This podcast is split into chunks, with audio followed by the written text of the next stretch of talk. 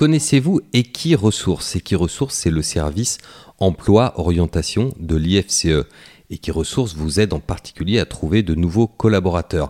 Et pour avoir déjà fait appel à eux dans le cadre d'un recrutement à jour de galop, je peux vous dire que cela fonctionne et qui ressource est là à la fois pour répondre aux besoins des professionnels et pour promouvoir les métiers de la filière cheval et qui ressource surveille le marché de l'emploi et qui ressource mène des études consacrées à notre secteur et qui ressource oriente les employeurs et les candidats et qui ressource organise également le concours de meilleurs apprentis de France. Et c'est Equiresources qui a lancé en octobre 2021 le hashtag le cheval recrute sur les réseaux sociaux. Alors partagez-le largement autour de vous. C'est notre sésame pour l'emploi, c'est notre intérêt à tous, que l'on soit recruteur ou candidat. Sitôt ce podcast écouté, foncez sur equiresources.fr, vous y trouverez les coordonnées d'Élise David, c'est votre référente et elle est à votre disposition que vous soyez employeur ou candidat à la recherche d'un emploi dans la filière course. Bonjour à tous, je suis ravie de vous retrouver pour l'épisode 3 de Big in Japan, donc en direct euh, depuis euh, Kyoto avec euh, Christophe Lemaire. Bonjour Christophe. Bonsoir. Mina, minasan konbawa. Bonsoir à tous. Bonsoir Christophe. Alors, encore champion de jockey au Japon. Félicitations. Bah, merci beaucoup. c'est la cinquième année consécutive. Vous ne voulez pas lâcher le titre Ah ben non, non, non. Non, non, je, le garde je lutte, je l'ai, je le garde. Et je vais essayer de le garder le plus longtemps possible. Bon, déjà, là, ça fait 5, euh, ça fait un chiffre à peu près rond. Euh, je ne sais pas si je pourrais aller jusqu'à 10, mais en tous les cas, euh, je suis encore bien physiquement, bien dans ma tête. J'ai la chance de monter de, bons chevaux tous les week-ends. Donc, il va falloir aller le chercher, mon titre. Il va falloir se battre pour me battre. Bah, Christophe, euh, sachant que la dernière course de la saison, c'est l'Opfoot Stake, qui sont en général vers le 28 décembre et que la saison ne s'arrête pas mais continue tout de suite. Est-ce que vous avez pu prendre des vacances à un moment ou est-ce que c'est impossible d'être euh, jockey au Japon et de prendre des vacances? Alors, c'est difficile d'être euh, jockey au Japon et de prendre, et de prendre des vacances. comme vous l'avez dit, le, les courses reprennent tous les ans le 5 janvier. Donc, euh, moi, cette année, comme souvent, euh, comme toutes les années, j'avais décidé de ne pas monter les deux premières réunions pour me relaisser quelques jours de, de répit avant de reprendre. Donc, euh, en fait, j'ai eu dix jours de vacances, entre guillemets, mais c'était plus des, quelques, des jours de repos, puisque en plus, je suis resté à Kyoto en famille. C'était compliqué de voyager encore à l'étranger. Euh, voilà, donc je profité un petit peu de ma famille et de la maison euh, pour me reposer. Mais j'avoue que j'aurais bien pris euh, une petite dizaine de jours en plus. Compliqué au Japon. On sait que là-bas, on travaille dur. Oui, c'est pas dans les mœurs hein, de prendre des vacances. Donc, euh, trois jours de vacances pour les Japonais, ça suffit. Mais euh, bon, moi, dans l'année euh, Oui, dans l'année ou peut-être deux fois dans l'année. Euh, trois jours de vacances, c'est bien. C'est déjà beaucoup. mais moi, non, je vous avouerai que voilà, pour là, je parle un petit peu en, général pour les, les, sportifs de haut niveau, de pouvoir vraiment déconnecter de, de son sport, pouvoir recharger les batteries aussi bien mentales que physiques euh, il faut un laps de temps. Euh, c'est pas en quatre jours de vacances que vous déconnectez. Euh, déjà en 15 jours, c'est difficile. Donc, Ouais, déjà 15 jours, c'est difficile. Donc, donc voilà, j'aimerais pouvoir en prendre plus. Après, voilà, c'est un métier, on sait ce que c'est. Il faut, il faut être présent parce que quand vous n'êtes pas là, bah, c'est d'autres jockeys qui, montent vos chevaux, euh, ils gagnent avec, euh, vous, ça vous fait pas du bien. Et puis euh, les propriétaires, les entraîneurs, ce qui est normal, après, bah, refont confiance aux personnes qui étaient là. Donc euh, c'est compliqué. Donc euh, j'essaye de trouver un, un compromis, euh, de pouvoir me recharger les batteries, me reposer mais euh, tout en étant assez rapidement présent. et efficace dès, dès que je monte sur un cheval. Très bien. Donc le bilan de l'année 2021, au-delà de la cravache d'or, c'est quand même pas mal de belles victoires. Donc avec des, on pense à des juments comme Chronogenesis, comme Gran Alegria, qui sont partis désormais du côté d'Hokkaido pour rejoindre le Hara. Sur, euh, sur l'année en général, vous faites euh, quel euh, bilan? C'est ce que vous espériez? Enfin, C'était un peu une année de transition déjà avec le départ d'Almondaï. Et là, ça va être une nouvelle année, peut-être en 2022, avec de nouveaux espoirs et des, des, vieux, entre guillemets, partis à la retraite. Oui, alors c'est vrai que 2021 allait être une année un petit peu spéciale, entre guillemets, parce que n'était plus là. On, on va dire, je me disais que mon, capital groupin euh, allait se réduire drastiquement, même si euh, j'avais quand même grand Allegria euh, en, on va dire en, soutien. J'entends sur le mile. Voilà, donc j'ai quand même gagné deux groupes avec elle cette année, deux ou trois. Euh, donc euh, c'est quand même bien. Donc euh, bilan de l'année, bah, 5 victoires de groupe 1, dont le Takarazuka Kinen, une course que je n'avais pas encore gagnée avec Chrono Genesis, qui était une, très belle victoire. en nombre de victoires, bah, 199. Ah, vous allez me dire, c'est un peu ballot de ne pas avoir gagné la 200e. Il en manque une. Mais voilà, mais comme Les calculs sont pas bons. Voilà, comme quoi toutes les victoires sont importantes, euh, même les plus petites. Et, et, quand on rate une course ou quand on perd une course, et eh ben voilà, à la fin, quand on fait les comptes, et eh ben il en manque une. C'est la faute de euh, Christian Desmureaux qui est venu vous embêter euh, à la fin de l'année, qui a décidé de tout gagner. Non, non, c'est pas du tout la faute de, de Christian. on salue Christian. Ouais, on salue Christian. D'ailleurs, j'étais très heureux de le voir de le voir revenir au Japon là pour, pour un mois, ça faisait plaisir de, de voir euh, les jockeys étrangers, même si je le, conserve, je le hum, considère lui comme un compatriote plus que plus qu'un étranger. Mais non, ça faisait vraiment plaisir de le voir. Et c'est bien, il a gagné euh, beaucoup de courses. Mais non, mais voilà, toutes les courses comptent, même les, les plus petites. Euh, donc euh, voilà, un peu de frustration de ne pas avoir euh, gagné la 200e. Mais bon, c'est comme ça, je vais pas en mourir. Et donc, donc voilà, une année, encore une fois, très, très belle année, très positive, dans laquelle j'ai pris beaucoup de plaisir, surtout dans les bonnes courses. Donc voilà, si je peux faire la même chose l'année prochaine, ce sera très bien. Alors l'année prochaine, dans le il n'y a plus les certains chevaudages, on en a parlé comme euh, Grand Allegria Chronogenesis. Dans les trois ans 2021 qui prennent quatre ans, il y a un impideur de la génération qui s'appelle Euphoria, qui, qui n'est pas le, votre cheval. Donc, euh, la question, c'est comment ça va se présenter cette année? Parce que euh, vous allez avoir, euh, enfin, il faudra bien trouver la relève. On a l'impression que du côté des trois ans et enfin des quatre ans et plus, ça va être peut-être un peu compliqué d'aller battre Euphoria sur le créneau des 2000 mètres et plus. Est-ce que euh, quels sont vos espoirs euh, sur euh, sur l'année et aussi du côté de la génération classique? Alors pour les vieux chevaux, effectivement, Euphoria devrait dominer, je pense, cette année 2022. moi personnellement, ben. Sur un, un Master sur le mail, par exemple, sur un créneau où n'est pas Euphoria, c'est aussi. Oui, voilà, Schnellmeister euh, devrait quand même bien faire sur le, sur le mile, voire un petit peu plus long euh, même. Euh, aussi, euh, un cheval avec qui j'ai gagné brillamment, là, un groupe 3, devrait se révéler au plus haut niveau. voilà, ce seraient mes, mes deux cartouches pour les vieux chevaux. Et après, bah, pour les 3 ans, euh, je vais avoir euh, Equinox euh, qui, a, qui va se diriger directement sur le Satsuki Show, donc les, les 2000 guinées pardon, japonaises. Sur 2000 mètres Sur 2000 mètres. lui, ce sera vraiment mon espoir classique pour Satsuki Show, Derby, et, voire Kikasho par la suite, parce qu'en plus, il a les origines pour pouvoir remporter la triple couronne. Euh, et puis ensuite, chez les femelles, euh, donc rappelez-moi le nom s'il vous plaît, Erika. Erika Vita. Erika Vita, voilà.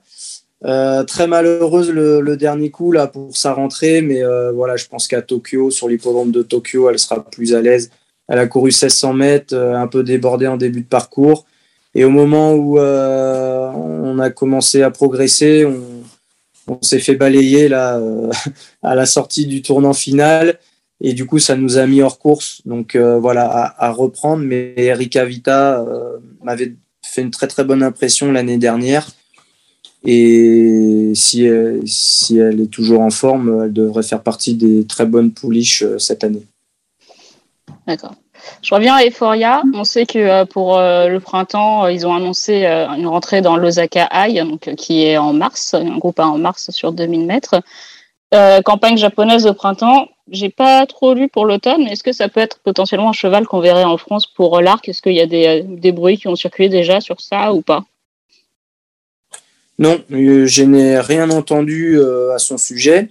Après, est-ce qu'il a le profil pour l'arc? Oui, je pense. Euh, il est deuxième du derby. Euh, il a gagné le, le Tenno Show euh, automne sur 2000 mètres, mais voilà, en, montrant qu'il avait la, tenue qu'il fallait. Là, en ayant pris une année, je pense que ça ne le dérangera pas si, la distance allonge. C'est un cheval qui a beaucoup de qualité, hein, je l'ai déjà dit. Mm. depuis, depuis ses débuts, voilà, il, a fait preuve de, beaucoup de talent. Et là, je pense qu'il va dominer la saison euh, chez les vieux chevaux euh, au Japon. Donc, euh, à l'automne, je ne verrai pas d'inconvénient à ce qu'il vienne participer au prix de l'Arc de Triomphe. Christiane Desmureaux nous, nous avait dit dans une interview qu'il s'attendait à ce qu'il soit peut-être un poil plus impressionnant dans Larry McKinnon, mais que c'était voilà, une course assez particulière, un vrai combat sur, 2500 mètres, donc euh, il y avait peut-être un peu de fatigue euh, qui s'était euh, manifestée du côté de Nakayama. Ouais, effectivement, bah, faut pas oublier que ce n'était qu'un 3 ans. Il un beau bébé de 3 ans. Ah oui, oui, non, mais ça c'est ça c'est sûr. Mais bon, au niveau au niveau maturité, etc. bon bah voilà, contre les vieux chevaux aguerris comme Chronogenesis par exemple, euh, sur une piste, euh, enfin sur un, un, tracé qui est un petit peu particulier, euh, Larry McKinnon, en fin d'année. Voilà, il y a trois tournants en fin d'année. voilà, il a, il a gagné parce qu'il a de la classe et que voilà, c'est un, un, très très bon cheval. Après, c'est vrai qu'il a été moins impressionnant peut-être que, que d'habitude. Mais nul doute que cette, euh, oui, cette année, donc euh, à 4 ans, euh, il, va, il va refaire des étincelles. Donc on parlait de l'arc, ça tombe bien puisqu'on a eu les résultats des Longines Ratings. Donc ça comprend à la fois les chevaux, les Longines World's Best Race Horses. On a Nix Go qui est en tête avec 129, donc un Américain qu'on ne verra pas en France évidemment. Et bonne nouvelle pour la France, l'Arc de Triomphe qui revient à sa place de meilleure course du monde avec un rating de 124,75 juste devant la Breeders' Cup classique. Donc, euh, petit rappel sur les calculs des ratings d'une course, c'est la moyenne des ratings des quatre premiers. C'est simple. Donc, euh, l'Arc euh, de nouveau en tête après une onzième place, onzième place en 2020 c'est euh, le, enfin logique a priori. C'est une course euh, internationale qui attire euh, qui attire les meilleurs. Donc vous qui l'avez suivi de loin, malheureusement cette année, vous en, enfin, qu'est-ce que ça a été quoi votre point de vue sur l'arc? En terrain de nouveau très lourd, ce qui fait débat d'ailleurs en France. Oui, alors ah bah là bon, il y a plusieurs sujets. Ah. Oui. Euh, bon, alors déjà pour moi, euh, le gagnant euh, mérite amplement sa victoire et elle n'est pas du tout usurpée à mon avis. Certes, l'allemand. Voilà, il y, avait des, il y avait de très bons chevaux dans la course et c'est facile de dire après coup, ah bah oui, mais c'est un cheval allemand qui gagne, l'autre ne va pas être terrible, etc. Moi, je suis pas du tout d'accord avec ça. D'autant plus que le cheval euh, il restait euh, sur, euh, il a gagné le Grand Prix de Baden, c'est ça? Oui. voilà. Une course qui, je le rappelle, a fourni plusieurs gagnants d'Arc de Triomphe ou alors de placés d'Arc de Triomphe.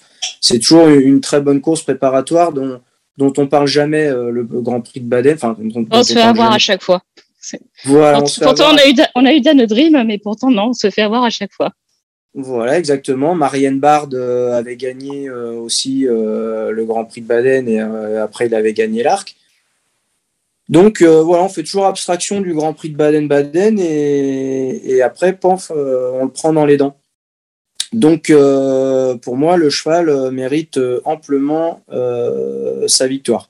Après que l'Arc se court en terrain lourd, bah, qu'est-ce que vous voulez qu'on vous dise Dane Dream, euh, quand, quand, elle a gagné, euh, c'était du macadam. Euh, L'arc, depuis 100 ans, il se court au mois d'octobre. Euh, je vois pas pourquoi on changerait. Le dérèglement climatique. On, changerait la date. Bah, bah, on nous parle du dérèglement climatique, mais ça fait 5 ans qu'on a des terrains très lourds. Quoi. donc, donc bah, c'est dommage pour certains, et notamment pour les Japonais. Pour les Japonais. Là, du coup, je pourrais un peu plaider pour euh, ma cause ou la cause des Japonais, mais euh, qu'est-ce que vous voulez C'est comme ça, faut faire avec. Est-ce que ça fait pas partie du charme de l'arc entre guillemets Enfin, c'est un peu, euh, enfin voilà, ça peut être, ça peut être bon, ça peut être souple, ça peut être lourd, c'est comme ça. C'est, enfin, bah, ça peut être un peu frustrant, mais est-ce que ça fait pas partie un peu du défi de la course d'avoir un cheval qui puisse s'adapter à toutes les conditions et puis voilà. Tout à fait, ça fait partie du défi, mais quand vous allez courir les King George en Angleterre ou quand vous allez courir, euh, je sais pas, euh, n'importe où d'ailleurs, l'état du terrain euh, fait partie de l'équation de la course en elle-même, comme le numéro dans les boîtes, comme la corde à gauche, comme la corde à droite, comme le poids des chevaux. Voilà, c'est fait partie de l'équation. Il faut faire avec. parce que quand on court le Grand Prix à Deauville, on n'a jamais de terrain lourd, par exemple. Ah non, là, c'est Deauville, c'est la Normandie, c'est l'exemple ah, ah, quand même. Voilà, bon, alors si en plus, il faut s'occuper euh, euh, de la région, euh, non, non, je pense Si vous allez à Tokyo, normalement, vous attendez à avoir du terrain rapide, sauf typhon, mais il faut vraiment qu'il y ait un typhon pour que ce soit assoupli. Oui, parce que, parce que la, la, la, comment dire, le, la, la, piste, la piste est faite euh, la, la, la, je, comment dire, la construction de la, piste, non? J'ai perdu le, le, mot là en français. Mais... La matière de la, piste. oui, enfin, disons que on est sur des pistes naturelles, vous êtes sur des pistes artificielles au Japon. Voilà, voilà, exactement. On est sur des pistes artificielles, donc j'ai déjà expliqué qu'on a toujours des terrains euh, rapides, même quand il pleut. Il n'y a que le dessus, si vous voulez, qui, qui lève, qui lève un petit peu, et les chevaux n'ont plus les mêmes appuis. Donc, euh, notamment pour les chevaux japonais, ça, ça les perturbe un petit peu. Mais si vous avez un cheval de terrain lourd et que vous voulez courir la Japan Cup, eh ben là, je vous dis que ça va être très compliqué parce qu'il n'y aura pas le vrai terrain lourd que vous pouvez avoir à Saint-Cloud ou à Longchamp. Donc, euh, vous venez en connaissance de cause. Là, les Japonais, quand ils viennent courir le prix de l'Arc de Triomphe, ils décident de venir courir l'arc, ils savent qu'ils peuvent tomber sur du terrain lourd, voire très lourd, et euh, donc, il faut prendre ça en compte. Donc, euh, moi, pour moi, c'est un faux débat que de dire il faut changer la place, euh, la date du prix de l'Arc de Triomphe. Je citais de mémoire André Fabre qui a dit au Racing Post, donc en anglais bien sûr, que les chevaux de terrain lourd avaient tout autant le droit, enfin tout autant de mérite que les chevaux de bon terrain, parce que ça demandait beau, enfin ça demandait du courage et donc de la qualité aussi, qu'il fallait pas condamner toutes ces courses en terrain lourd en disant que forcément c'était des mauvaises courses la suite du débat, c'est que si Tarnawa aussi, euh, aussi d'ailleurs avait gagné, est-ce que nos amis britanniques auraient lancé euh, un grand débat sur l'Arc de Triomphe euh, Faut-il l'avancer d'une semaine euh, ou non? Je ne pense pas. je ne pense pas et je ne vais surtout pas. enfin là, pour le coup, je ne vais pas contredire le, Sphinx de Chantilly. enfin, pour moi, pour moi là, pour le coup, euh, il a tout à fait raison. Et, euh, et d'ailleurs, le, le, on dit souvent que les chevaux allemands sont très à l'aise dans les terrains lourds, etc. Effectivement, leur, leur élevage, leur habitude de courir dans des terrains très souples leur donne cet avantage-là en terrain souple, mais ça fait partie un petit peu de leur, de leurs caractéristiques de leur ADN, euh, mais l'élevage japonais, euh, euh, l'élevage japonais, l'élevage allemand s'appuie sur, sur ces bases-là. Et je vois pas pourquoi eux n'auraient pas le droit de gagner l'Arc de Triomphe comme les Anglais ou les Français ou les Australiens. Quoi. Les Australiens, c'est un peu compliqué. Peut-être cette année, si on avait Rie Elegant, qui est néo-zélandaise d'ailleurs de naissance, qui vient courir l'arc, et on aimerait beaucoup, ça serait un beau défi d'avoir un cheval entraîné en Australie dans l'arc. Et en plus, elle, elle va dans le terrain lourd, donc ça sera pas une excuse. Après, le terrain lourd australien, c'est peut-être quoi que si, c'est quand même c'est bien lourd quand ils y vont. Hein, on passe en blanc. Mm. Oui, non, mais c'est tout ça pour dire que euh, tout le monde a le droit de gagner la course. Et euh, bah, le jour où il pleut, le terrain est souple. Et bah, écoutez, c'est comme dit Monsieur Fabre, c'est euh, ceux qui ont plus de courage, ceux qui ont l'aptitude, ceux qui ceux qui, qui se battent, qui ont la tenue, qui, qui gagnent.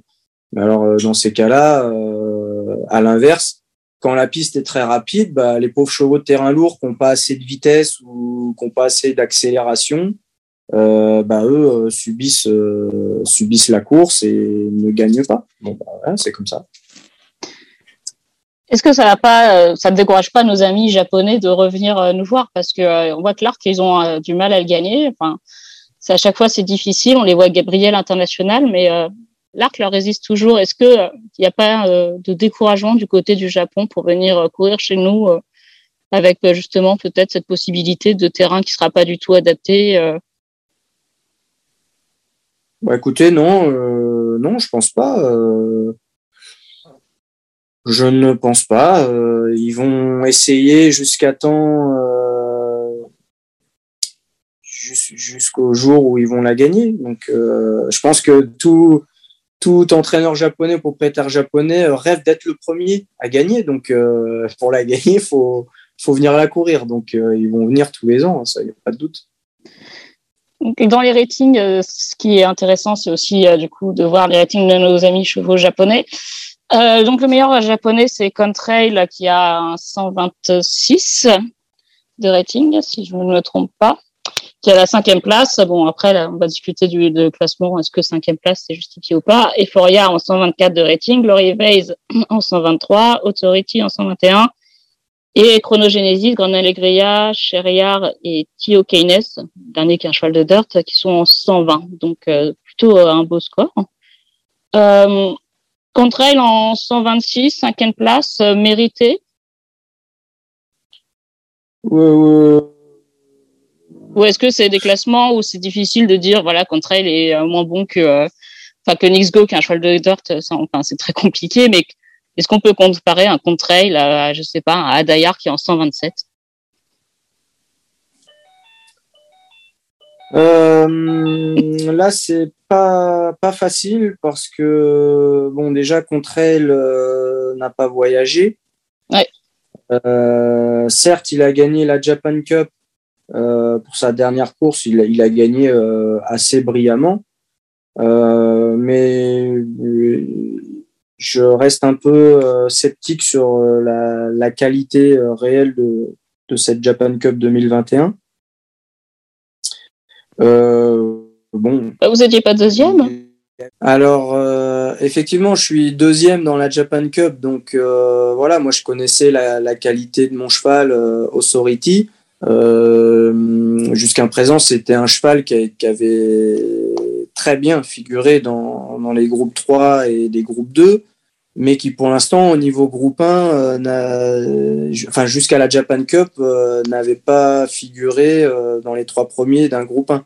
Donc là, il termine deuxième, il a couru de, de, plomb. il fait une très très belle performance. Après, voilà, c'était pas non plus le, le crack c'était pas non plus le crack japonais. Donc, euh, que contre gagne, gagne c'était tout à fait normal. Il gagne très bien, et ça, il n'y a rien à dire. Après, euh, au niveau international, qu'est-ce que ça représente euh, J'ai du mal à, me faire une vraie idée. c'est un peu la difficulté de ces ratings, c'est de comparer des chevaux qui souvent n'ont pas de pas de ligne croisée, enfin sur un système de handicap qui peut éventuellement avoir euh, ses limites, si on peut dire. On entend souvent dire que les chevaux japonais sont euh, sont euh, pris en, en sous-rating par rapport aux autres, qu'on est plus dur avec les chevaux japonais qu'avec les chevaux, disons, européens. Oui, bah, on l'a vu à plusieurs occasions. je pense que c'est vrai qu'ils sont un petit peu sous-estimés. Pourquoi Je ne sais pas. Moi, le, sur les sur les années précédentes, j'ai trouvé que le niveau des courses au Japon était vraiment euh, très très très très très élevé.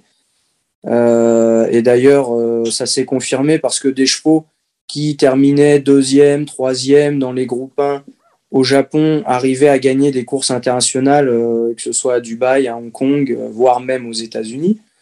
Donc, donc oui, je pense qu'ils sont un petit peu sous-estimés. Voilà. Je vais pas non plus euh, euh, dire qu'ils sont mis euh, hors, hors, course, mais ils, sont un petit peu sous-estimés. Mais là, contre du, coup, du coup, pour le coup, le contre je le trouve un petit peu haut. D'accord. C'est vrai que d'habitude, il y a eu une seule fois où un cheval japonais était couronné le meilleur cheval du monde, c'était Just Away quand il avait gagné par lui longueur, je crois, à peu près la Dubai Turf. Si on gagne mm. juste au Japon, c'est compliqué a priori de décrocher le titre euh, de meilleur cheval du monde. Alors qu'on a un Isgo qui est à 129 et qui a été battu par lui longueur et demi par euh, Mishrif euh, en Arabie Saoudite, par exemple, ce qui fait partie des mystères des ratings. Voilà, donc c'est pour ça que plus globalement, pardon, je, vais donner mon avis un peu sur, sur ces ratings. Bon, c'est intéressant, je pense que, enfin, c'est intéressant de les regarder. Euh, je pense que c'est fait euh, très certainement par euh, par des professionnels qui, qui étudient tout ça, qui ont leurs règles de calcul, etc. Mais parfois, je trouve qu'il y a des petites incohérences. Et surtout, moi déjà, je, ma première incohérence, c'est de, de comment dire, de, de mélanger les chevaux de dirt et de turf. Euh, parce que euh, bah, moi, je pars du principe que c'est deux disciplines complètement différentes, deux aptitudes complètement différentes, et bien souvent, on a des chevaux qui ne se rencontrent jamais. Alors moi, par exemple, cette année, faut m'expliquer comment euh, un cheval Nixgo qui n'a couru que sur le dirt un rating de 129 et que un cheval comme Mishrif qui a gagné sur les deux surfaces a un rating de 127 euh, Mishrif ayant battu Nixgo euh, de 8 longueurs dans la Saudi Cup. Il a regagné derrière euh, en Angleterre, euh, vous allez me rappeler la course. C'est les International Stakes. Les International Stakes de 8 longueurs. Et il se retrouve moins bon que Nixgo. Bon, bah, je trouve ça un petit peu décalé ou un petit peu bizarre. voilà, Nixgo bah, qui viennent courir sur le turf contre Mishrif et on va voir ce que ça donne. quoi. Ça risque d'être un peu compliqué. C'est vrai que c'est le problème de ces ratings qui sont basés surtout sur euh, une course. Donc euh, là, c'est la Breeders' Cup classique euh, qui l'a gagné très facilement, qui fait qu'il a un rating canon. Enfin, c'était une bonne Breeders' Cup classique, on ne dit pas le contraire. C'est vrai que c'est délicat de le comparer à des chevaux avec lesquels il n'a pas de ligne à part Mishrif, et pour le coup, Mishrif est en dessous. Donc, voilà, non, mais à la, que Nix Go euh, soit euh, déclaré numéro un euh, sur le dirt, à la rigueur. Mais malgré tout, il a été battu par Mishrif dans la Saudi Cup de 8 longueurs. Donc, il y a quand même un. Moi, je trouve qu'il y, a un petit bug là, quand même. Après qu'il fasse une très très bonne valeur dans la Breeders' Cup classique, aucun doute. je suis tout à fait d'accord. Mais à ce moment-là, faisons deux catégories. World Best euh, Race euh, Racehorse euh, sur le dirt et puis meilleur cheval du monde sur le gazon. Et puis comme ça, on fait deux entourages très contents qui recevront un trophée. Et voilà quoi. Je vais revenir sur le Japon, sur le fait qu'ils sont un peu sous-estimés. On va quitter un peu l'aspect rating des chevaux, on va passer sur les ratings des groupes 1. Donc, juste pour expliquer un peu la progression du Japon, en 2015, ils avaient le Japon a 25 euh, groupes 1 en tout, donc euh, ce qui est euh, peu par, d'autres pays. En France, on en a 28, en Angleterre, ils en ont 36, etc. Donc, nos amis japonais, en 2015, ils avaient 9% de leur groupe 1 dans le top 20. En 2016, 2017, 2018, 2019, c'est 13,6% de leur groupe 1 qui était dans le top 20. En 2020, ils sont montés à 16% de leur groupe 1 qui apparaissait dans le top 20. Et en 2021, ils sont à 24% de leur groupe 1 qui sont dans le top 20.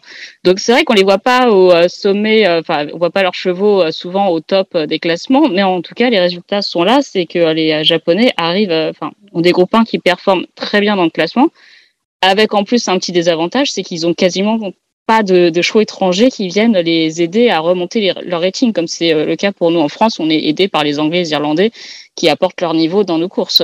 Donc c'est quand même assez exceptionnel de voir cette progression qu'il y a eu en l'espace de quelques années, ou peut-être une prise de conscience que justement les chevaux japonais sont des bons chevaux. Oui, oui, bah écoutez, je pense que euh, moi, depuis 20 ans que je viens au Japon, euh, j'ai quand même pu voir euh, une, amélioration du niveau général des courses au Japon.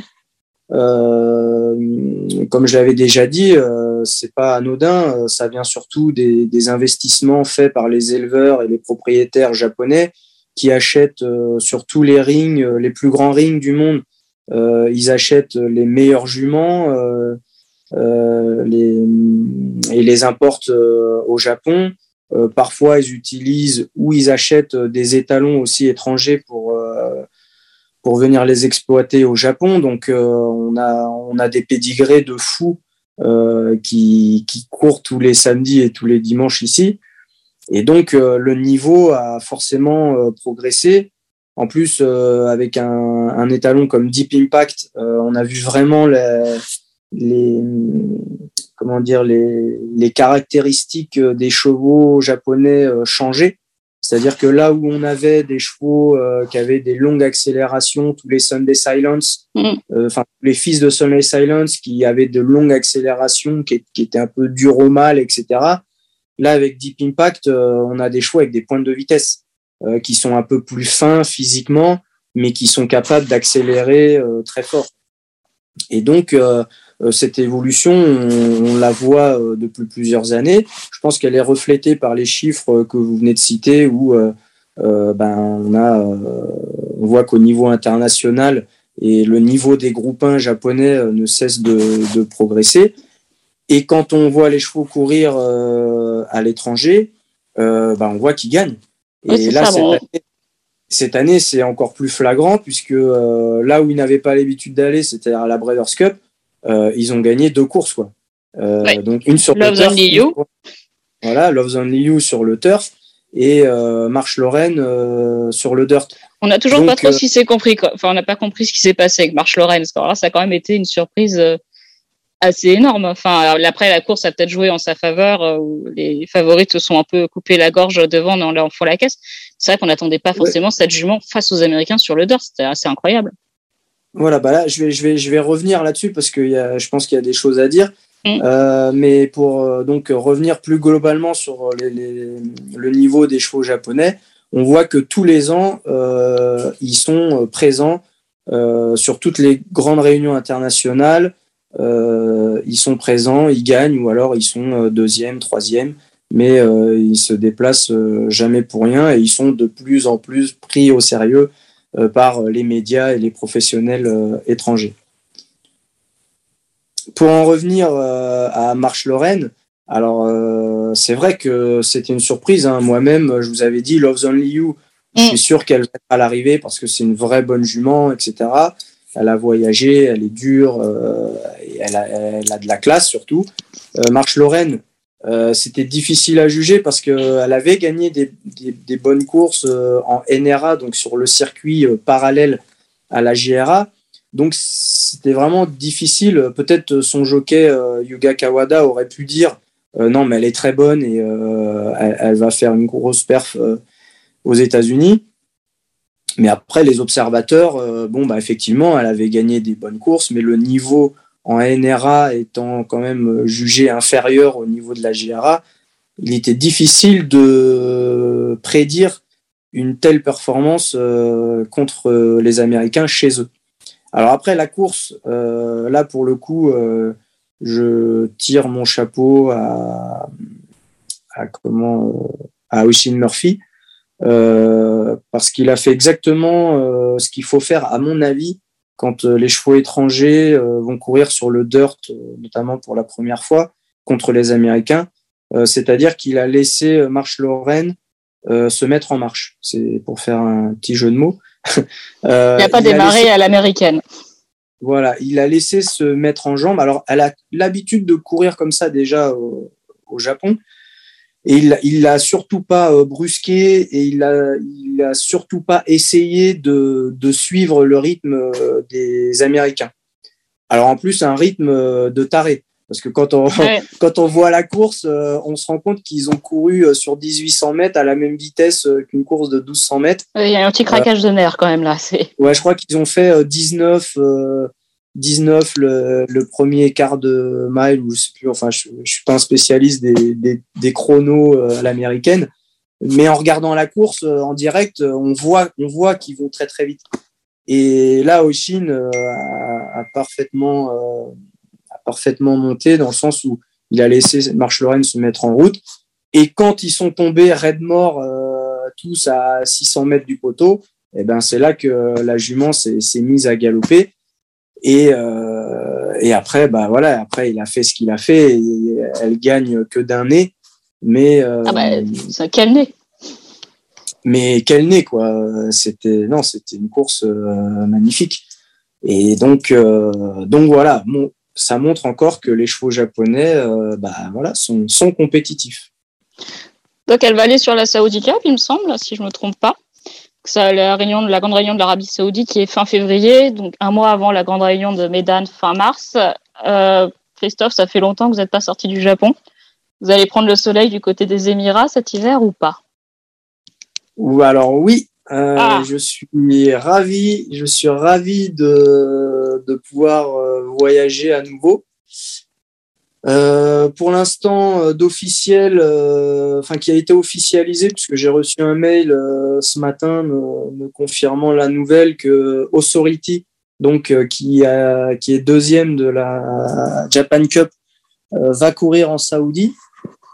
enfin, a été vraiment déclaré. Donc, je suis vraiment ravi. normalement, je vais pas m'avancer trop, mais normalement, je devrais avoir trois autres montes dans la réunion. Euh, une bonne journée. Voilà, donc euh, une bonne journée en perspective, mais euh, bon, déjà, ça me, ça me galvanise un petit peu de savoir que je vais pouvoir revoyager et effectivement prendre un petit peu de soleil. ça va me faire du bien. Vous n'êtes pas sorti du Japon depuis quoi En deux ans maintenant ça y est? Euh, oui, depuis deux ans et, et le, le, bah, la réunion de la Dubai World Cup a avorté euh, pour cause de Covid. Oui, il y avait, celle-là, oui. voilà, C'était histoire d'aller faire un peu de golf à Dubaï, c'est pour ça.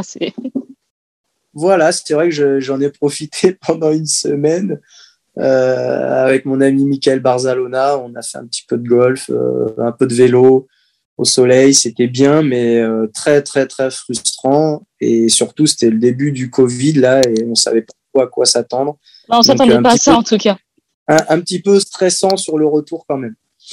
On s'attendait pas, cependant, à ça. On pensait que ça allait être un peu compliqué, mais on pensait pas qu'on y serait encore. Euh, Dubaï, il y a cette année aussi des cartouches.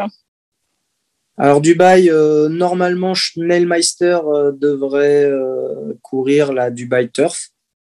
Euh, voilà, pour l'instant, euh, il y a ça. Donc, euh, je devrais normalement rentrer d'Arabie Saoudite, monter un week-end de trois jours ici, parce qu'il y aura un jour férié, donc ici au Japon, samedi, dimanche, lundi, pour repartir à Dubaï fin mars. Oui, parce qu'on parlait des vacances au Japon. Alors, les jours fériés au Japon, par contre, c'est un concept qui plairait beaucoup aux Français. Il me semble que si le jour férié tombe un samedi ou dimanche, il est automatiquement reporté sur le lundi. Ah oui, oui. Est-ce que c'est vrai ou pas? Oui, oui, c'est vrai. Est-ce qu'on doit manifester pour demander ça ou pas? Euh, C'est vrai qu'on a souvent ici au Japon des week-ends de trois jours du coup pour les courses, parce que pendant les, euh, les jours fériés, euh, les jours fériés, il y a des courses, donc on a des week-ends à rallonge du coup pour nous. Des week-ends de travail. Voilà. Mais on s'en plaint pas. Ah bah non, jamais, jamais. Et du coup, le fait que vous alliez en Arabie Saoudite et à Dubaï, ça veut, je suppose que ça veut dire quand même pas mal de courses que vous allez louper. Enfin, vous allez louper au moins un ou deux week-ends de courses au Japon parce que si je me souviens bien, il y a toujours les quarantaines en place. Enfin, je sais que Christian les a fait. Enfin, après, ça a l'air d'être un peu compliqué. Vous avez le droit de sortir ou pas pour travailler. On ne sait plus. Tout a changé. Euh, on ne sait pas si Omicron est chez vous d'ailleurs ou pas. Ouais, je vous avoue que c'est un petit peu compliqué. Et en fait, euh, le gouvernement, euh, voire la JRA, prend des décisions un petit peu au jour le jour. Donc, c'est difficile à suivre. Là, quand Christiane est venue, euh, il a dû faire 15 jours de quarantaine, dont 10 euh, jours à l'hôtel, je crois. Et il avait le droit de sortir pour, il a pas, il a le droit de monter pour, je crois, pour travailler. Il a eu le droit de, voilà, de venir monter, mais il devait rentrer euh, expressément à l'hôtel et rester dans l'hôtel euh, euh pour finir sa quarantaine, etc. Donc, donc là, lui, il avait 15 jours de quarantaine. Là, on est passé à 10 jours. Euh, mais là, avec le Omicron qui commence à vraiment à vraiment euh, devenir euh, inquiétant, euh, c'est pas le mot, mais qui, vraiment se, propage, voilà, se propage vitesse grand V au Japon, bah, va certainement susciter de nouvelles mesures de la part du gouvernement. Donc, comme je vous dis, on est un peu dans l'expectative à chaque fois et il y a des nouvelles qui tombent un petit peu un petit peu tous les jours. Donc, euh, bah, quand je vais rentrer d'Arabie Saoudite, bah, je sais pas vraiment à quelle sauce je serai mangé. Donc, euh, on va voir. Donc, euh, oui, il y a, quand même de grandes chances que je rate plusieurs week-ends entre février et entre le mois de février et le mois de mars. Bon, à côté, vous visez surtout les, vous aimez viser les grandes courses à l'international, donc je suppose que c'est un sacrifice entre guillemets fait avec plaisir. Bah oui, oui, complètement. Euh, bon, c'est des réunions internationales euh, auxquelles euh, j'ai vraiment envie de participer, surtout que là, ça fait deux ans que j'en ai été privé, donc ça commence à manquer. et puis là, on est dans une période, bah, surtout pour le Japon, février-mars, on n'est pas encore sur les classiques. Donc, bah, Christophe, il y a le Takamatsu no Miyakinen. Ah, le Takamatsu no Miyakinen que j'ai pas encore gagné cette course-là sur 1200 mètres, le groupe 1, effectivement. Mais bon, euh, ah, je peux pas être partout non plus.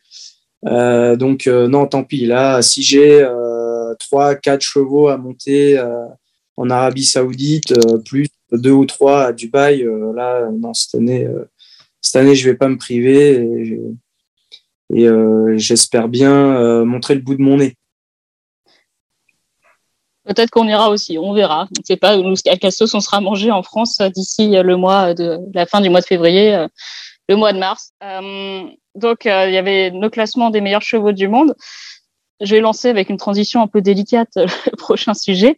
Le problème qu'on a dans les courses, c'est que contrairement à beaucoup d'autres sports, on n'a pas de, forcément de, de possibilités ou de vrai top mondial comme vous pouvez avoir, enfin quasiment tous les autres sports, vous avez une classification qui est assez claire, établie et indiscutable. Euh, c'est le cas en Formule 1. C'est le cas, par exemple, en tennis. C'est le cas en golf. Et si je cite tous ces sports, c'est parce que c'est trois sports qui ont ou qui vont avoir des séries sur Netflix, qui ont signé des contrats. Donc, avec la Formule 1 qui est déjà diffusée euh, et qui a beaucoup euh, marché, qui a vraiment, qui a vraiment, enfin, il y a vraiment eu un regain d'intérêt pour pour ces voitures qui font des tours de piste. Le golf vient de signer et devrait donc lancer prochainement son, sa série en suivant euh, la plupart, enfin quelques-uns des principaux euh, golfeurs euh, sur les tournois internationaux. Et le tennis aussi va se lancer. Ça va commencer avec l'affaire Djokovic, donc en Australie, qui a été interdit d'entrer sur le territoire, puis autorisé, puis on lui a demandé de repartir et que c'était compliqué. Donc, les courses sur Netflix, Christophe, est-ce que vous êtes un, un fan de Netflix déjà?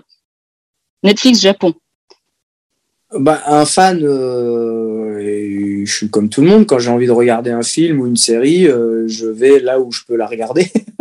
Donc euh, oui, je regarde Netflix régulièrement.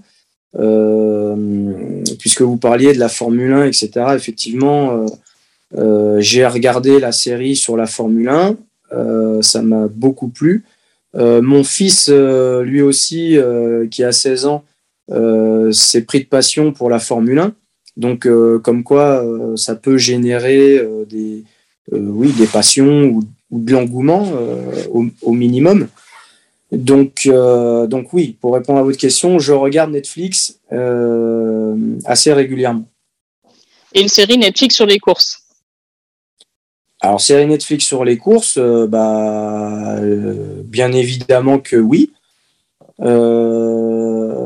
Euh, incontestablement, il faut les courses hippiques, si elles veulent rester dans le game, comme on dit, il faut qu'elles se mettent à la page. Donc, si le golf, la Formule 1, le tennis, etc., comment dire, apparaissent sur ce genre de plateforme, euh, eh ben, il faut que les courses hippiques, euh, si elles veulent suivre euh, le rythme et l'évolution des choses, il faut qu'elles apparaissent aussi. Donc moi, je suis complètement pour. après, est-ce que ce sera bien fait ou, mal? J'ose espérer que ce sera bien fait parce que quand même Netflix tient, je pense, à sa réputation et, et moi, de la plupart des choses que j'ai vues sur le sport, c'était quand même plutôt bien fait. Donc euh, moi je suis très positif euh, quant à cette euh, signature pour réaliser une série sur les courses. A priori, ça serait en association avec nos amis britanniques de Sky Sport. Il y aurait aussi la Breeders' Cup qui serait, je crois, associée. Ça se jouerait entre entre les États-Unis et l'Europe. A priori, l'Asie peut-être pas, peut-être pas au Japon. Mais c'est c'est une bonne nouvelle. J'ai envie de dire que le la contrepartie, c'est qu'il faut il faut un peu comme un Formule 1 où ce soit, euh, bah, il faut prendre un peu des risques parfois et il faudrait que ce soit totalement euh, honnête et transparent. Enfin, pas pas donner euh, l'image que tout est beau, tout est rose. Enfin, c'est un sport formidable les courses hippiques, mais d'un autre côté, ça va demander à tous les acteurs qui participent de d'être vraiment transparents. Enfin, on voit parfois nous en tant que journalistes, on sent où il y a parfois on est un peu dans la retenue quand on prend des, quand les gens nous parlent. Il faudra pas cette retenue et il faudra vraiment dire les choses pour, euh, sans faire que du drame et pour passionner le public. Oui, alors déjà, euh, bah vous avez cité euh, la, la, la, comment dire Sky, non Oui, Sky. Ouais. ouais. Sky, Sky ou peut-être TVG aux États-Unis euh, qui sont des médias ou CNN euh, mm. ou euh, non NBC pardon NBC qui ont l'habitude qui sont des médias qui ont l'habitude de retransmettre les courses etc donc eux connaissent le milieu. Donc déjà on peut se dire que la, la qualité de, de, la série devrait être devrait être de, de bonne facture. Après vous avez complètement raison. Si on veut si on veut que les gens euh, accrochent aux courses hippiques, euh, bah, il faut en montrer euh, tous les aspects. donc, le, le bel aspect des courses et un peu le, la, partie sombre. voilà, si, si, on veut donner de la crédibilité aux courses hippiques, il faut savoir de quoi on parle. Il faut savoir ce qui s'y passe euh, comment ça se passe, euh, etc. Si on, si on, on, veut mettre à jour euh, ou mettre au jour le, le monde des courses hippiques, eh bien, il faut, faut y aller, faut y aller à fond. Parce que si on ne montre que, que le, positif, mais que deux mois après, on vous ressort une affaire complètement négative, que ce soit le dopage, euh, que ce soit euh, les jockeys euh, qui, qui, qui, truquent les courses ou qui retiennent les chevaux ou je ne sais quoi, forcément, ça va décrédibiliser encore plus le, les courses hippiques qui déjà ont une image pas forcément reluisante. Mais je pense que c'est important de, de montrer et de dire et de pas s'en cacher, quoi, de dire euh, on fait tout pour que, que ce soit euh, clean et, et, que ce soit euh, le, le mieux possible, mais le risque zéro n'existant pas, eh ben, il se passe des choses, on lutte contre, on fait tout pour que ça se passe bien, que ce soit les commissaires des courses, les gens qui contrôlent les chevaux dans le, enfin les contrôles antidopage dans les laboratoires, etc. Il, il, faut, il faudra montrer tout ça. Vous êtes, vous êtes au Japon où les courses sont ultra populaires. On a un peu de mal à suivre les, comment la JRA fait pour attirer tout ce monde. Et d'ailleurs, les chiffres sont de plus en plus impressionnants. On a l'impression que les, enjeux continuent de bondir. Enfin, les enjeux de Larry McKinnon, je les ai plus en tête, mais euh, qui étaient, euh, je crois que c'était l'équivalent de, de 15 jours en France euh, d'enjeux. C'était absolument spectaculaire.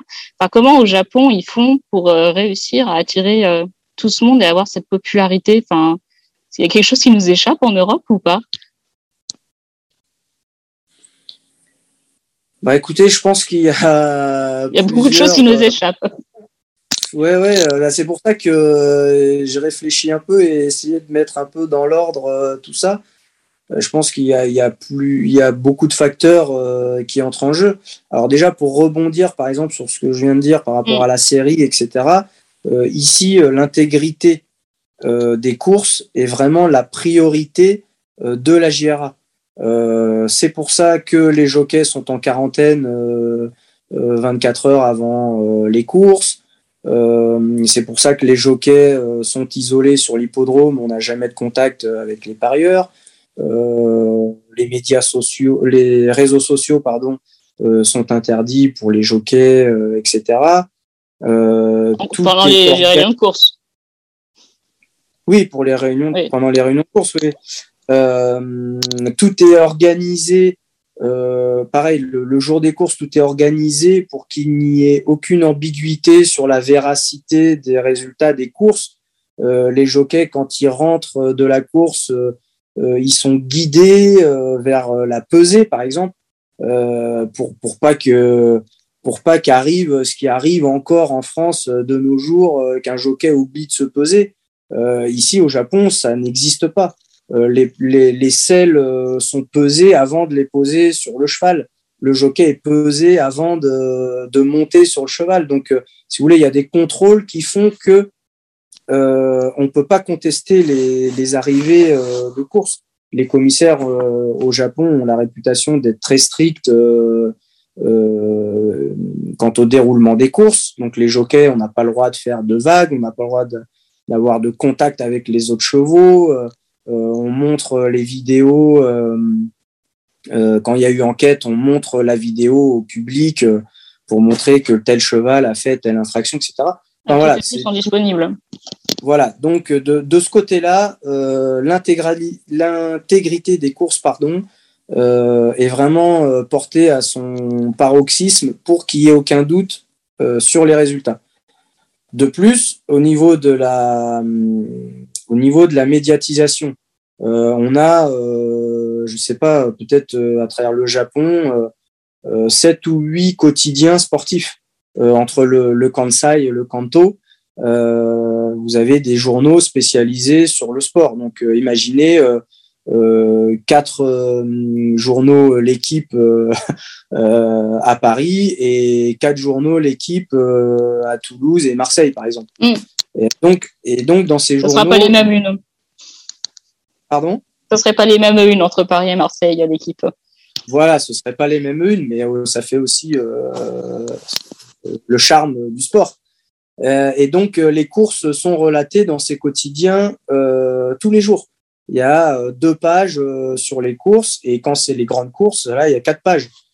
la télévision, les grandes courses passent sur la télé publique et euh, vous avez, euh, comme, euh, comme partout maintenant, par exemple, sur, sur votre Freebox ou sur votre, canal parallèle télé publiques, aux chaînes publiques, on vous passe les courses tous les week-ends. Donc au niveau de la médiatisation, ils sont très très forts. Au niveau de la publicité, mm. Au niveau de la publicité, euh, ben, on a des pubs qui passent sur les chaînes publiques euh, tous les jours, euh, avec des, des, jeunes stars de la télé qui font la pub pour la JRA. voilà, on a, des publicités où on montre des jeunes gens qui viennent sur les hippodromes, des familles, etc., des femmes comme des hommes. voilà, ils sont, ils sont très forts pour pour faire la promotion des, courses. Et ça, même depuis une dizaine d'années, ça a vraiment porté ses fruits, quoi, parce qu'on voit, moi, je vois la différence sur les hippodromes. Euh, je vois une différence de population sur les hippodromes, donc c'est que vraiment ça, ça a eu de l'impact. C'est ça. Quand j'avais discuté, j'étais au Japon en, en 2017, c'était il y a fort longtemps, c'était une autre période. J'ai discuté avec les, personnes, enfin, les personnes de la GERA qui me disaient qu'ils euh, constataient que pour eux, leur, leur parieur était vieillissant, qu'ils avaient une moyenne d'âge, on va dire, de 50 ans, et que ça les inquiétait. Et du coup, ils avaient euh, axé toute leur communication justement sur euh, les jeunes. Je crois que c'est la campagne qui s'appelle euh, Hot Holidays ou quelque chose dans ce genre-là. Et que c'était vraiment, qui, c'était vraiment leur cible de recrutement, c'était les jeunes. Et ça fonctionne aussi, je crois, par des alliances sur des jeux vidéo, sur, enfin sur des, choses, des mangas. Enfin, ils sont, ils intègrent, enfin, ils se lancent vraiment dans la dans la culture populaire pour aller euh, chercher euh, tous ces euh, petits jeunes qui du coup viennent aux courses. Effectivement, et puis ils ont aménagé aussi les hippodromes, hein, puisque moi, mes enfants, bah, quand on arrive au Japon il y a, il y a, a 7-8 ans, ils passaient leur journée sur les plaines de jeux qu'ils avaient aménagées et euh, avec euh, des dizaines d'enfants et les mamans qui attendent euh, qui attendent en dehors de la des limites de la plaine de jeu il y a des y a des endroits réservés aux femmes pour mm. leur apprendre à parier etc avec plein de petites animations pour bah, pour leur apprendre euh, le milieu des courses. C'est très kawaii, c'est tout rose, c'est tout mignon. voilà, je, voilà, je sais pas si ça passerait en Europe euh, dans l'air, euh, enfin, tout et compagnie, mais ouais. Umajo. Umajo, ouais. C'est une marque, mais c'est très mignon. Mais vous, vous, avez raison de dire que euh, on ne sait pas si ça marcherait. Et moi, je pense qu'il faut pas copier bêtement mm. ce qui se fait au Japon, mais il faut s'en inspirer. Et moi, franchement, euh, euh, quand on voit le, public qu'il y a au Japon, etc., je pense que les instances euh, dirigeantes euh, en France ou ailleurs devraient s'inspirer de, ce qui se passe au Japon. Pourquoi on a 50 000 personnes sur un hippodrome au Japon et pourquoi on n'en a que 5 000 un jour de prix de Diane ou prix de Jockey Club? Alors vous allez me dire, ah, mais l'arc, si, il a 60 000. Ouais, d'accord, mais c'est une journée c'est une journée euh, et s'il n'y a pas les Anglais, euh, vous divisez par deux, par deux ou vous enlevez un tiers de, du public. Euh, voilà. Alors attention, je ne dis pas que France Gallo ou le cheval français ne fait rien. Au contraire, ils sont actifs, mais, mais je trouve que c'est trop pointé sur les, les grandes journées. mais il faut un public, il faut un public du quotidien, quoi. Donc et alors, la grosse différence aussi, le Japon et la France, c'est que on a des courses ici que le samedi et le dimanche. Mm. Donc, euh, là aussi, c'est, c'est le, un petit peu ce qu'on, le gros reproche qu'on faisait, euh, euh, qu'on fait en France ou qu'on faisait euh, il, y y a, une dizaine d'années, c'est qu'on a désacralisé un peu le jour de course en France. Euh, c'est-à-dire qu'à force d'avoir des courses tous les jours, tous les jours, bon, bah, c'est, c'est plus intéressant, on n'en fait plus un événement et au contraire du Japon où euh, on fait monter la pression euh, toute la semaine avec l'entraînement des chevaux, etc., les interviews des jockeys, des entraîneurs et tout et tout, la publicité à la télé et le samedi et le dimanche, bam, c'est le grand événement, c'est euh, c'est la course qu'il faut regarder, c'est tout ce que tout le monde attend. Oui, ça, c'est que euh, l'entraînement est aussi, euh, enfin, il faut depuis la France, il faut savoir euh, chercher et trouver les entraînements, mais on peut les retrouver en vidéo. Et après, les centres d'entraînement japonais le permettent, mais c'est quelque chose qui est de nouveau public. Oui, oui, exactement. Et on donne beaucoup d'informations aux parieurs. ça aussi, ça mériterait d'être réfléchi un peu par, par les instances dirigeantes des, des autres pays. Euh, voilà, je pense qu'il y a, beaucoup de choses. On pourrait s'inspirer euh, de beaucoup de choses euh, au Japon. Mais ceci dit, en France, des fois, ça marche. Enfin, je pense que vous avez des bons souvenirs de Deauville. Deauville, c'est souvent un endroit où il y a peut-être plus de passionnés réunis au mètre carré, mais c'est un endroit où il y a toujours, toujours du monde, s'il fait beau, ce qui n'est pas garanti là-bas. Mais on voit qu'il y a quand même euh, une capacité à attirer le monde sur les hippodromes euh, sur un meeting comme par exemple celui de Deauville où euh, tout, enfin, quand il y a les belles courses, le public répond présent. Bah oui, mais pourquoi? Parce que Deauville, c'est différent. c'est les vacances. bah exactement, c'est les vacances, c'est l'atmosphère, c'est c'est la, la, beauté du, du lieu aussi, que ce soit Deauville ou Clairefontaine. et c'est des endroits vraiment magnifiques. Il y a très souvent il y a des animations. Euh, voilà, c'est différent, l'atmosphère est différente, donc les gens viennent. Euh, quand c'est une réunion euh, lambda de mercredi pluvieux à Saint-Cloud ou à l'époque à Maison Lafitte, bon bah voilà, c'est là c'est plus, on a plus l'impression d'aller à l'usine que que d'aller se divertir sur un hippodrome quoi. Donc bien que je ne dénigre pas les usines, hein, bien, bien au contraire, mais je veux dire, le, le c'est pas du tout pareil, c'est pas du tout la même ambiance. Donc euh, euh voilà, à, méditer, je pense qu'il y, y, a beaucoup de choses à faire. Et bon, encore une fois, euh, attention, hein, je je tire pas du tout sur sur, sur l'ambulance ou je crache pas dans la soupe. Hein. Euh, je pense qu'il y, y, a des équipes euh, à, à, France Gallo très compétentes qui qui se démènent et qui euh, font beaucoup de choses pour euh, attirer du monde sur les hippodromes. Euh, mais euh, faut pas se relâcher. surtout pas se relâcher.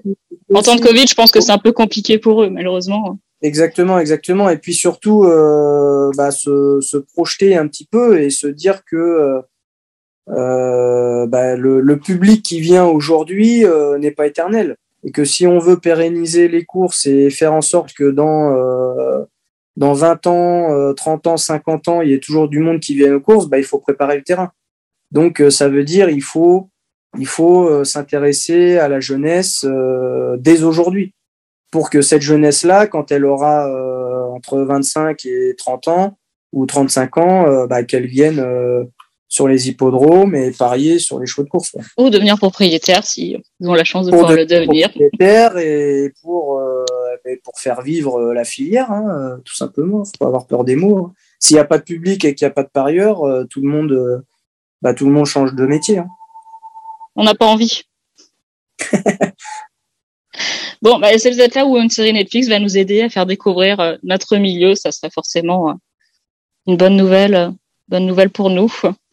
On a quand même ah un sport qui est hyper en plus, euh, enfin qui, qui est beau quoi. Enfin qu'est-ce qu'il y a plus, enfin est-ce que c'est plus beau de regarder une Formule 1 que de regarder un cheval en mouvement franchement Et ça fait moins de bah, bruit. Bah sans dire que la Formule 1 euh, n'est pas belle, mais je pense ah, c'est très beau. Faut pas se leurrer, hein, même la Formule 1 euh, euh, a eu ses heures un petit peu sombres là. je dirais c'est peut-être ces 5-10 dernières années, enfin sombres, où il y a où on sentait qu'il y avait moins d'intérêt. Mais quand vous voyez la, euh, la, la beauté des voitures, euh, tout l'esthétisme qu'ils ont apporté, euh, les, les, nouveaux circuits, les courses la nuit, etc., avec les éclairages et tout, les nouvelles caméras, les caméras embarquées.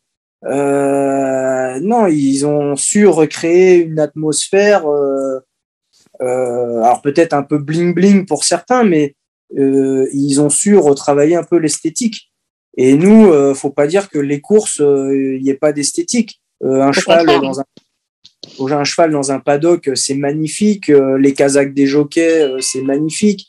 un cheval et un jockey en action dans la ligne droite, c'est magnifique. Après, il faut peut-être voilà réactualiser la chose, trouver des des nouvelles façons de filmer, des nouvelles façons de présenter euh, le sport. Alors tout ça, euh, bah, ça demande du temps, certainement des moyens aussi, mais euh, bah, il faut avoir, comme on dit, les, les moyens de ses ambitions. si on veut se remettre en haut de la page, et eh ben il faut, faut attaquer fort et une série comme Netflix, s'ils arrivent à, à, à, capter vraiment le, le euh, le positif du monde des courses et à, et à donner envie aux, aux téléspectateurs, bah, ce sera que positif. Peut-être que vous les croiserez en Arabie Saoudite. Peut-être qu'ils seront présents, on ne sait pas. Parce qu'on sait qu'ils ont été chez euh, Francis Graffard, que l'on salue, chez Joseph O'Brien. Donc, à mon avis, Francis, comme Joseph, euh, auront des partants en Arabie Saoudite. Ça pourrait être un bon point de départ avec tous les choix internationaux qui se rencontrent sur ces meetings, parce que bien sûr, c'est ce qui est important, c'est, je pense pour eux, c'est l'aspect aussi sportif et de suivre ces choix internationaux. D'où le fait que les classements longides, même si on les critique, ne sont peut-être euh, pas si malvenus que ça, parce que ça pourra apporter une sorte de lisibilité. Oui, exactement. les, les, gens ont besoin de, ont besoin de, de classement et de hiérarchie, de dire bon bah c'est bien beau votre sport, mais c'est qui le numéro un, c'est qui, c'est qui euh, le jockey euh, vedette, c'est qui le cheval imbattable, voilà, c'est quoi le, le ranking? Ah bah lui, il était cinquième, mais grâce à, à ses victoires, à ses progrès, il va peut-être battre le champion, etc. je pense que oui, il y a, y a plein de choses à mettre en place. Ce qui est bien euh, par rapport à Francis euh, Graffard et Joseph O'Brien, c'est que c'est des entraîneurs de la nouvelle génération qu'on va voir pendant des années et puis qui, euh, et, et, donc qui ont euh, bah voilà qu'on cette jeunesse euh, qui ont cette jeunesse en eux et qui ont à mon avis cette envie de bah de, de montrer autre chose des courses hippiques. Ça, voilà. Puis on peut avoir une alliance des entraîneurs plus expérimentés. C'est vrai qu'écouter un John Dazen, par exemple, c'est quelque chose de passionnant. Enfin, si, euh, enfin, s'il peut intéresser le grand public, s'il y a quelqu'un qui peut intéresser le grand public à être clair, c'est bien lui. C'est par exemple. Ah bah bien sûr, bien sûr. Et puis le public aime ça, euh, la, la, confrontation entre euh, les monstres sacrés, euh, euh, vais dire de l'ancien temps, mais c'est un peu péjoratif, mais je veux dire, les vous, êtes en train de traiter le John Gozen de dinosaure.